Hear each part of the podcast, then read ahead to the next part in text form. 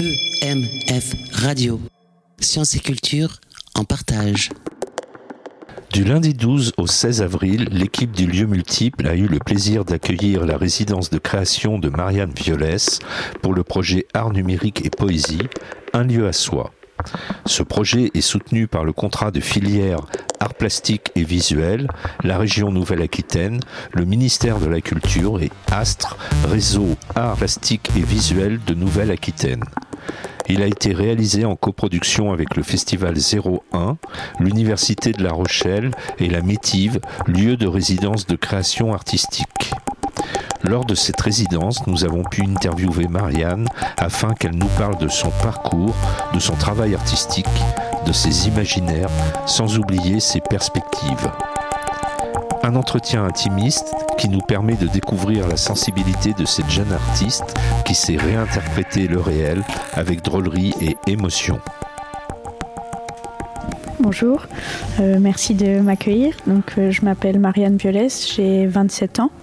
Euh, je travaille principalement sur la conquête spatiale, des jeux sans joueurs, donc des machines qui jouent de manière électronique à ce qu'elles estiment peut-être être, des, des, jeux avec leurs propres règles, et à réhabiliter les femmes de l'histoire de l'informatique. Alors, avant de parler justement du sujet central et les femmes dans l'informatique, est-ce que tu peux me parler, euh, évoquer un petit peu ton parcours euh, artistique euh, de l'école européenne de l'image de Poitiers jusqu'à maintenant, rapidement brosser un petit peu ton parcours? Oui, alors je suis rentrée en 2014 à Alési, donc l'école européenne supérieure de l'image de Poitiers. Avant, j'ai fait un an aux Beaux-Arts d'Épinal. Je pensais que je voulais faire de la bande dessinée et raconter des histoires et de l'illustration, mais en fait euh, pas du tout.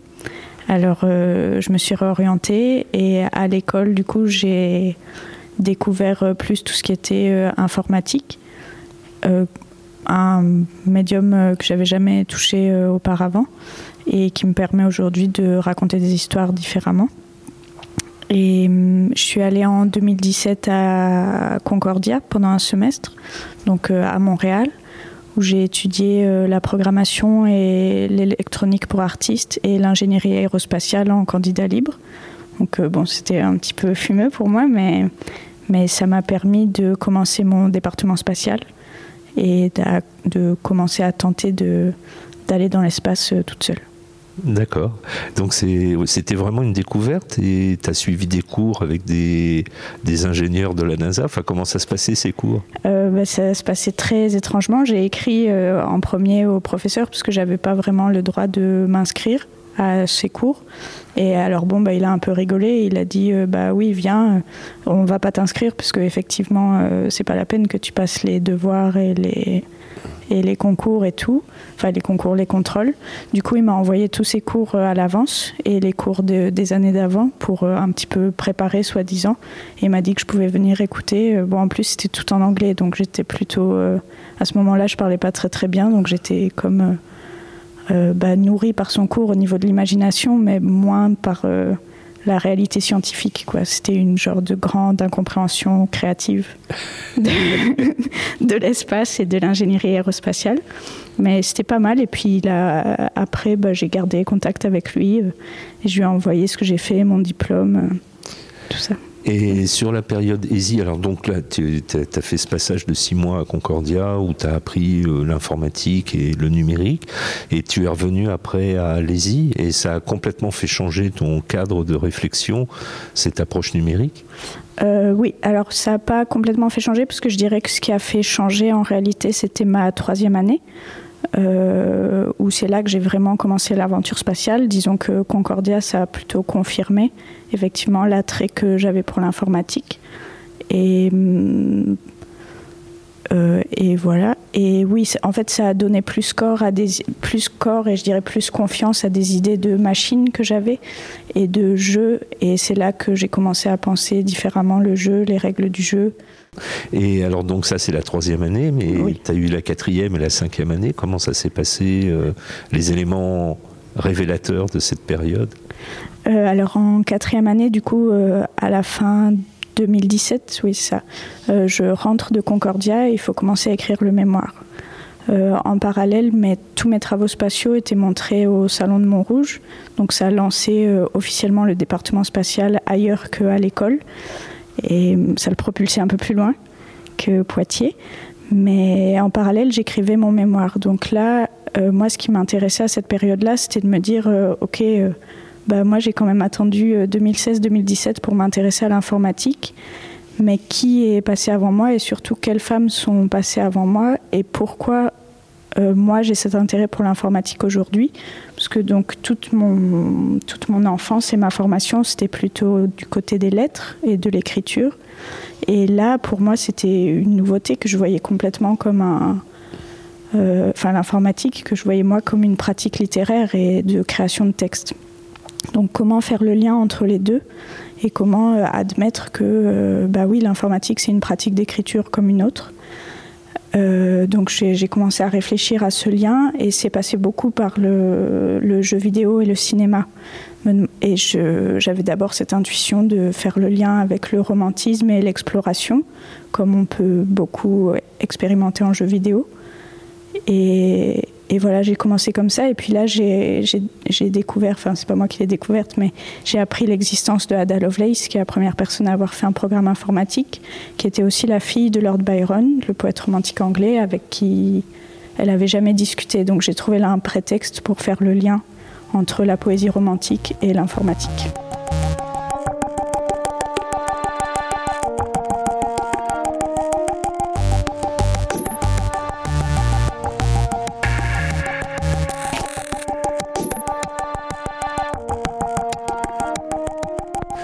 De plein pied à la raison pour laquelle tu es en résidence. Je suis ici finalement.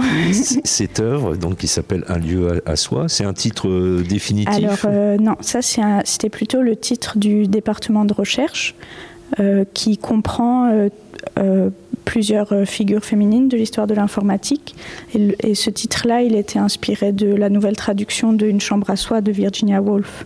Parce que, bon, bah, en fait, Une chambre à soi, c'était finalement assez euh, sexiste, parce que ça induisait que la femme ne pouvait travailler que dans sa chambre et n'avait que ça comme lieu, alors que non, en fait, une femme comme euh, tout artiste ou comme euh, tout être humain pour son travail a besoin d'un atelier et, d'aide financière et de temps, et pas juste de, après avoir couché les enfants, trois minutes dans la chambre sur un petit bureau. Ok. Et donc, tu parlais des femmes liées à l'informatique. Donc, il y a Ada Lovelace et il y en a d'autres? Euh, Oui, il y en a d'autres. Alors, euh, bon, il y a toute une liste, évidemment. Pour l'instant, j'ai travaillé sur Ada et sur euh, Eddie Lamar. Donc, Eddie Lamar, c'est celle qui a inventé les, la base de notre Wi-Fi, GPS, connexion Bluetooth, connexion satellite. Mais elle est surtout retenue pour. Enfin, aujourd'hui, plus personne la ne connaît son nom vraiment, à part peut-être nos grands-parents et arrière-grands-parents. Mais elle était connue juste pour sa beauté, parce qu'elle était une, une, actrice hollywoodienne, euh, je cite, la plus belle femme du monde. Euh, et, malheureusement, elle jouait que des rôles féminins, euh, enfin dits féminins à l'époque, c'est-à-dire stupides ou de plantes vertes. Donc elle était. Enfin voilà, elle est retenue pour ça, alors qu'en fait, elle est la base de notre, de notre Internet c'est vrai.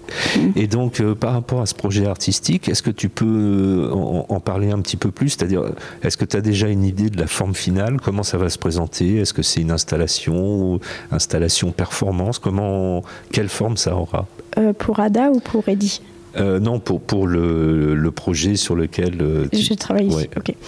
oui, alors ça va être une, une installation. Au début, c'était une édition.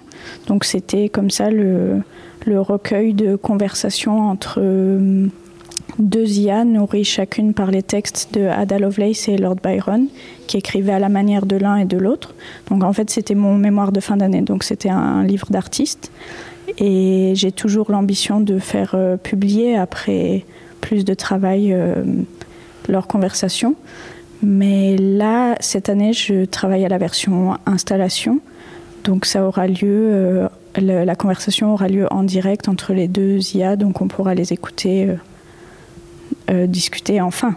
D'accord. Et donc là, euh, par rapport à l'IA, c'est tout un programme. Tu travailles avec un, ingénieur, enfin un développeur, et qui, tu peux nous en parler un petit peu? Comment, comment vous avez travaillé tous les deux pour que vous comprendre? Euh, alors pour nous comprendre, bon bah déjà mes études m'ont permis de m'ont permis de, de d'apprendre à communiquer avec, euh, avec ces gens qui font de l'informatique. Moi, je maîtrise pas bien effectivement le, le vocabulaire, mais donc ce qu'on fait ensemble, c'est ça. C'est euh, moi, je fais toutes les petites euh, les petits travaux entre guillemets. C'est moi qui compose toute la base de données. Donc je suis allée, enfin je suis allée, j'y suis pas encore allée, mais normalement je dois aller à Oxford chercher tous les documents écrits par Ada Lovelace et les rassembler. Euh, les faire passer dans un OCR, donc qui passe d'une image de texte à du texte, euh, faire les corrections et ensuite les donner à l'IA, alors que le programmeur, lui, compose l'IA et programme pour pouvoir justement euh, écrire à la manière d'eux ensuite. Voilà. Et ça, c'est, ça paraît être un travail quand même assez conséquent. C'est sur une période de combien de temps, globalement? Bon, bah, en fait, ça a commencé en 2017, ça.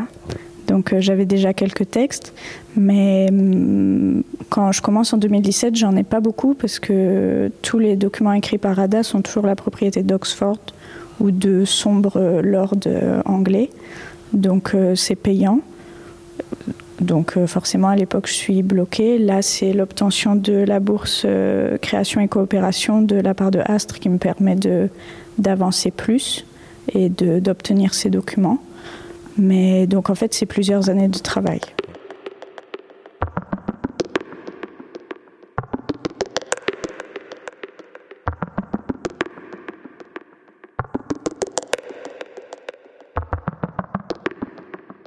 Cette œuvre-là que tu vas créer, qui va être présentée au, public hein, à partir de fin 2021, puis après 2022-2023.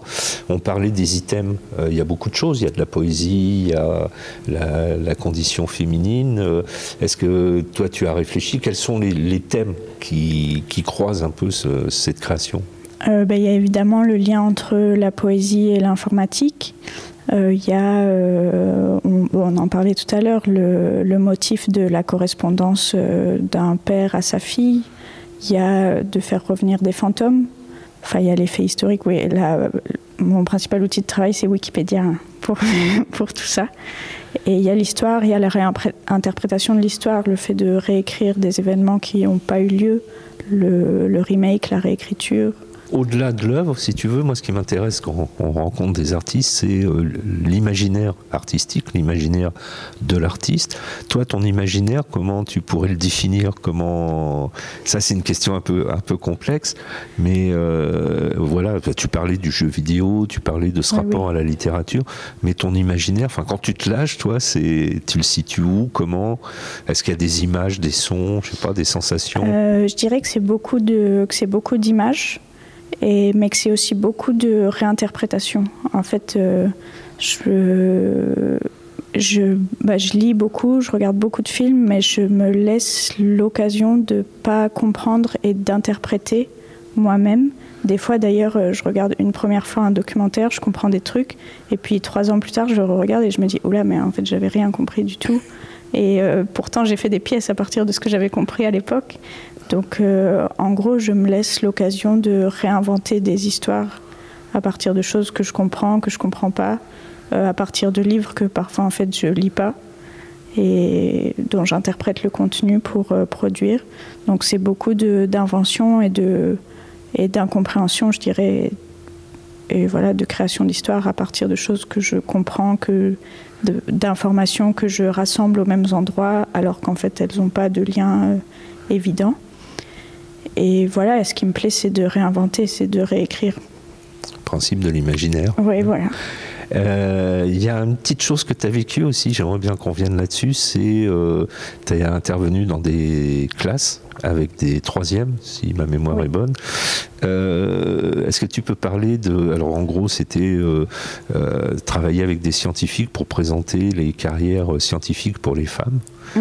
C'est Science en mouvement d'elle, s'appelle l'opération. Toi, tu as vécu ça, qu'est-ce que tu en retiens? Est-ce que, que tu penses que c'est intéressant de faire ça?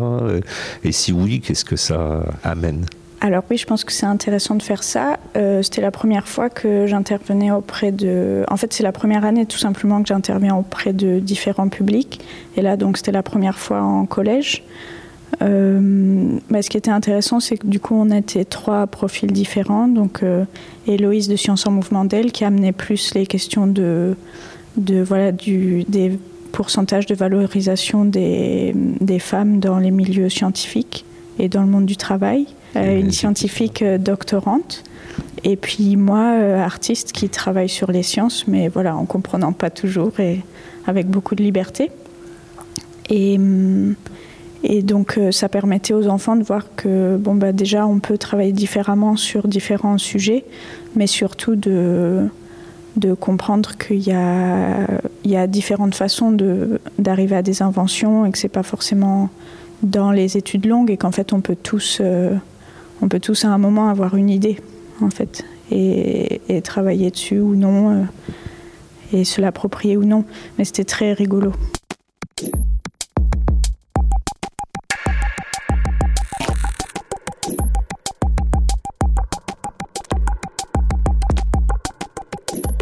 Cette interview a été réalisée le 14 avril 2021.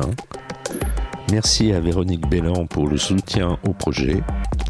Musique composée par Patrick Tréguer. Réalisation et mixage, Patrick Tréguer pour EMF Radio.